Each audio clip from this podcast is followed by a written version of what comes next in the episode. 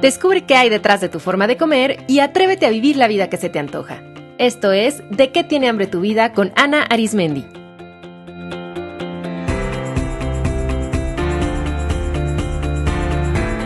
Este es el episodio número 35, Food Pushers.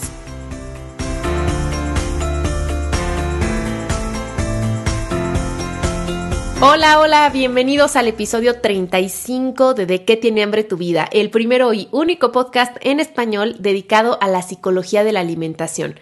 Los saluda Ana Arismendi, especialista en esta disciplina que se dedica a explorar cómo los pensamientos y las emociones influyen en nuestra forma de comer y en nuestro peso. Hace tiempo que no le dedicaba un episodio a responder una de sus preguntas y hoy quiero aprovechar la pregunta de Saraí porque va muy ad hoc con las fiestas de fin de año y creo que a muchos les puede caer como anillo al dedo. Les recuerdo que si tienen una pregunta que les gustaría que fuera respondida en el podcast, pueden escribirme a info arroba de que tiene hambre tu vida Saraí me escribió lo siguiente. Hola Ana, mil gracias por tu podcast. Desde que escuché el primer episodio sentí una gran esperanza porque nunca había escuchado a nadie abordar la alimentación desde un punto de vista emocional y no solo con consejos sobre dietas. Te quiero pedir si me puedes compartir algunos tips para hacer frente a las personas que siempre me están presionando para comer. Te pongo dos ejemplos. Mi suegra cocina muy rico, pero siempre insiste en que coma más o en que me lleve comida a mi casa y a mí me cuesta trabajo decirle que no porque un par de veces que me he puesto firme he notado que ella se ofende. También en mi oficina tienen la costumbre de comprar cupcakes todos los miércoles y de salir a tomar los viernes. Esas dos cosas ya no van con mi nuevo estilo de alimentación, pero sobre todo un par de compañeros me presionan para que tome más o me hacen burlas si no como un cupcake con ellos, a tal grado que yo he dejado de salir los viernes con mis amigos solo por evitar este tema. Ojalá puedas ayudarme y que Dios te bendiga por lo que haces. Saraí, te agradezco mucho compartirnos esta experiencia que estoy segura que muchas personas se pueden identificar con ella. En este programa les voy a compartir justamente tres herramientas poderosas para hacer frente a los food pushers. Como les dicen en inglés, los food pushers son las personas que presionan e insisten con que comas o bebas a pesar de que tú les expresas que no lo deseas. ¿Tienen algún food pusher en su vida? Estoy segura que sí. Las mamás, abuelitas y suegras suelen ser food pushers en mayor o menor grado por su deseo de agasajar, de consentir, pero también porque es la forma en la, en la que ellas aprendieron a expresar afecto. También puede ser que un amigo o un grupo de amigos sean tus food pushers, que insistan siempre en beber alcohol o en comer en exceso. Sobre todo en los grupos de hombres es común que sientan la obligación de tomar al mismo ritmo que sus compañeros y que les hagan burlas si comen poco o beben menos que los demás. A veces el food pusher puede ser tu pareja, que siempre insiste en que la acompañes con un postre o con una copa de vino o que te dice cosas como ay no, me vas a dejar solita comiéndome todas las palomitas del cine. En el episodio 14 abordé un poco este tema cuando les hablé de los saboteadores. Ahí les expliqué por qué hay personas que a pesar de que saben que estás cuidando tu alimentación y de que claramente les dices que no, dicen y hacen cosas que pareciera que no te apoyan. Y también abordé por qué los principales saboteadores en nuestra vida son personas muy cercanas y muy queridas y qué hacer al respecto. Los invito a escuchar ese episodio para que entiendan la psicología detrás del saboteador. Hoy quiero compartirles las estrategias precisas para manejar las situaciones con los food pushers en específico. Lo primero es que tienes que dejar de esperar a que las otras personas cambien. Los food pushers van a seguir siendo food pushers. Tienes que comenzar aceptando que tu mamá tal vez siempre insista en que comas más, en que sí se va a ofender cuando le digas que no y en que ese momento va a ser incómodo. Es probable que por más explicaciones que les des a tus amigos de por qué no estás tomando alcohol, ellos te sigan haciendo burla o te tachen de aburrido. O sea, no es responsabilidad de las otras personas dejar de ser food pushers. Ellos así son, están cumpliendo una función. Es más bien tu responsabilidad poner límites y serte fiel a ti misma. Así que deja de preguntarte por qué tu suegra es así, por qué no entienden todos los argumentos que les das, por qué nadie te apoya. La verdad es que nadie tiene ni la obligación de entenderte, ni de apoyarte, ni de cambiar por ti. Así que mejor empieza a implementar estrategias para cambiar tú. La primera estrategia que quiero compartirles la aprendí en la certificación que acabo de terminar en terapia cognitiva para la pérdida de peso y se llama la técnica del disco rayado. Esta técnica consiste en responder un simple no gracias a cada invitación, sugerencia o insistencia sin justificarte ni engancharte en los argumentos del otro. Esto es muy importante. La verdad es que si no quieres comer, no tendrías por qué dar explicaciones.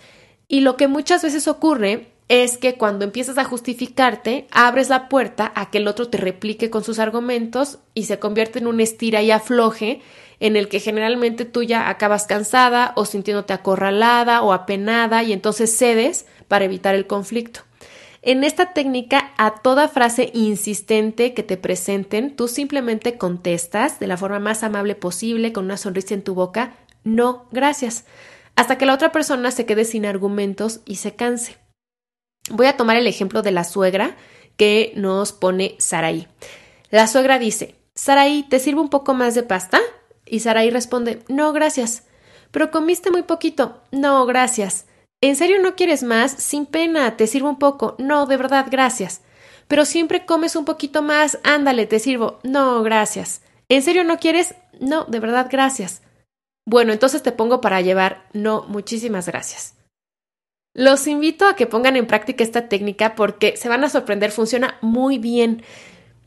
Es probable que el food pusher que tengan enfrente se quede como que desconcertado e incluso molesto ante su somera respuesta. Y también es muy posible que ustedes al principio se sientan incómodos repitiendo como pericos no gracias. Pero es una forma de dejar claro que no sin engancharte en discusiones ni dando explicaciones. Fíjense qué diferente puede resultar esta misma conversación si empiezas a dar argumentos. La suegra dice, Saraí, ¿te sirve un poco más de pasta? Y Saraí responde, no, gracias. Pero comiste muy poquito. Sí, pero es que estoy cuidando mi alimentación y no quiero comer mucha pasta ahora. Ay, pero si son las fiestas. Además, esta pasta la hago solo en Navidad y sé que les gusta mucho, así que la hago especialmente para ustedes.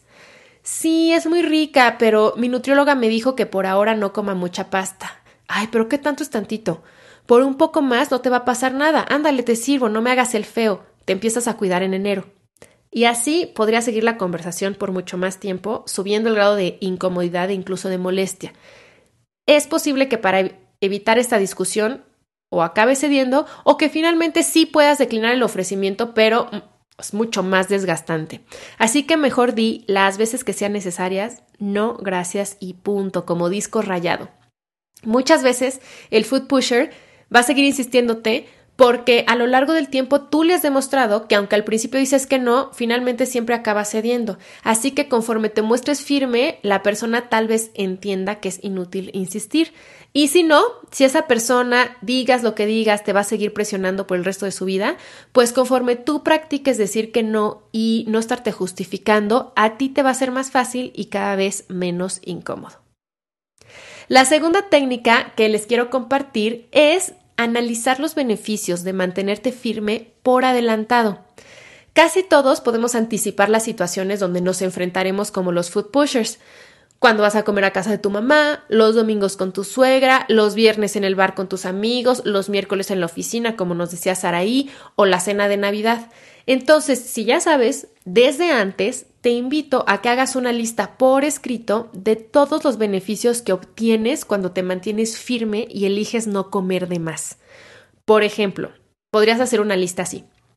Cuando decido no comer cupcakes en la oficina con mis compañeros, sí me siento incómoda ante las burlas e insistencias de los demás, pero después me siento muy orgullosa de mí misma.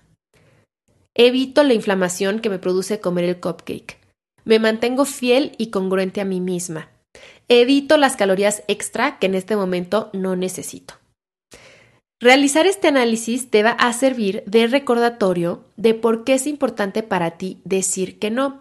Te recomiendo leer esta lista de beneficios antes de afrontar esa situación. Por ejemplo, Saraí podría todos los miércoles en la mañana o los martes por la noche leer esta lista de beneficios para traerlos bien claros en la mente y entonces eh, recordarse a sí misma por qué es importante, a pesar de la incomodidad, decir que no.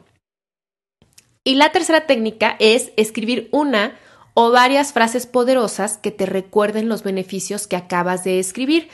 Esta técnica consiste en traducir en una o dos frases bien poderosas que te den a conectar contigo todos estos beneficios que escribiste en tu lista. Es importante que escribas estas frases en tarjetas, cuadernos, post-its o notas en tu celular y que las leas antes de la situación. Por ejemplo, siguiendo con el caso de los cupcakes, las frases poderosas podrían ser Yo siempre tengo el poder de elegir qué comer. Elegir qué y cuánto comer es mi derecho y no es un asunto de nadie. Aunque no comer cupcakes me va a hacer sentir incómoda, prefiero sentir incomodidad 30 minutos que decepción e inflamación el resto del día. Mi forma de comer no es asunto de nadie, no tengo que dar explicaciones. Como se sientan los demás no es mi responsabilidad. Yo no hago sentir mal a nadie. Toda persona decide cómo sentirse y yo decido sentirme bien ahora, congruente y orgullosa de mí misma al decir que no. Me soy fiel a mí misma. No le debo lealtad a nadie más que a mí. Si elijo comer el cupcake, de todas formas no lo voy a disfrutar y me hará sentir peor en el día. Decido no comer un un cupcake ahora y me doy permiso de comerlo más adelante cuando y donde yo verdaderamente quiera. Es importante para mí sentirme parte de mi equipo de trabajo. Estas son otras formas de sentirme parte. Y ahí puedes hacer una lluvia de ideas, por ejemplo, en este caso. Conversar con ellos, reír y disfrutar el momento sin comida. Sugerir llevar otro alimento para compartir como un panque integral o unas galletas de avena hacer una reunión en mi casa con mis compañeros para poder convivir más. El día de los cupcakes, servirme un delicioso té o café y acompañar a todos. El día de los cupcakes, llevar mi propia comida y comerla con todos. Te invito a poner en práctica estas tres técnicas y me encantaría que me platicaras cómo te funcionaron. Algo también que es importante es que trabajes en aceptar que decir que no te va a hacer sentir incómoda. A veces no decimos que no por el miedo a esa incomodidad, porque sí, o sea, la incomodidad es una sensación desagradable, pero se nos olvida que uno es parte de la vida, no la podemos evitar, pero además, como toda sensación emoción, es pasajera. Si nos permitiéramos sentirla y dejar que pase, entonces no tendríamos la necesidad de hacer miles de cosas que van en nuestra contra solo por evitar sentir incomodidad. Es más, ahorita se me está ocurriendo que voy a hacer un programa dedicado a hablar de la importancia de aprender a tolerar la incomodidad, porque yo creo que es una de las habilidades más poderosas que podemos desarrollar. O sea, piensa ahorita todo lo que hacemos solo para evitar sentirnos incómodos. Por ejemplo, cedemos y decimos que sí, como estamos viendo en estos ejemplos. Nos quedamos callados, porque si digo lo que pienso, eso me va a hacer sentir incómoda y mejor no digo nada. Comemos, fumamos, bebemos y un largo etcétera. Hay que aceptar que la incomodidad es parte de nuestro día a día y que no nos va a pasar nada si la sentimos. Toda sensación y emoción es pasajera. En fin, es muy probable que al rechazar algún platillo te sientas incómoda y preocupada porque crees que va a salir los sentimientos del otro o que van a pensar mal. Pero recuerda que no por sentir una emoción incómoda debes cambiar de, de opinión. Mejor piensa que al decirle que no a algo que no te hace bien, te estás diciendo que sí a ti. Tú no te tienes que sacrificar por los sentimientos del otro. Y recuerda que nunca es culpa de los food pushers que tú acabes comiendo más. Siempre puedes elegir qué comer y siempre puedes elegir cómo sentirte. Saraí, muchas gracias por poner este tema sobre la mesa y espero que para todos haya sido útil. Ahora que estamos en diciembre, van a sobrar oportunidades para poner en práctica estas herramientas. Así es que adelante. Muchas gracias por escucharme. Les mando un fuerte abrazo y hasta el próximo episodio. Si estás disfrutando este podcast, te va a encantar mi taller de qué tiene hambre tu vida.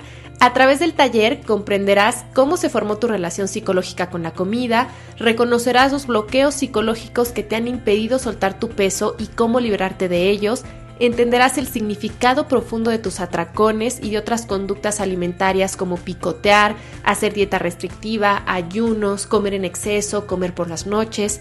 Obtendrás herramientas para manejar tus pensamientos y tus emociones sin comida. Descubrirás el significado psicológico y fisiológico de tus antojos y las herramientas para trabajar con ellos y trascenderlos. Y descubrirás qué hay detrás de tu forma de comer, de qué tienes hambre realmente.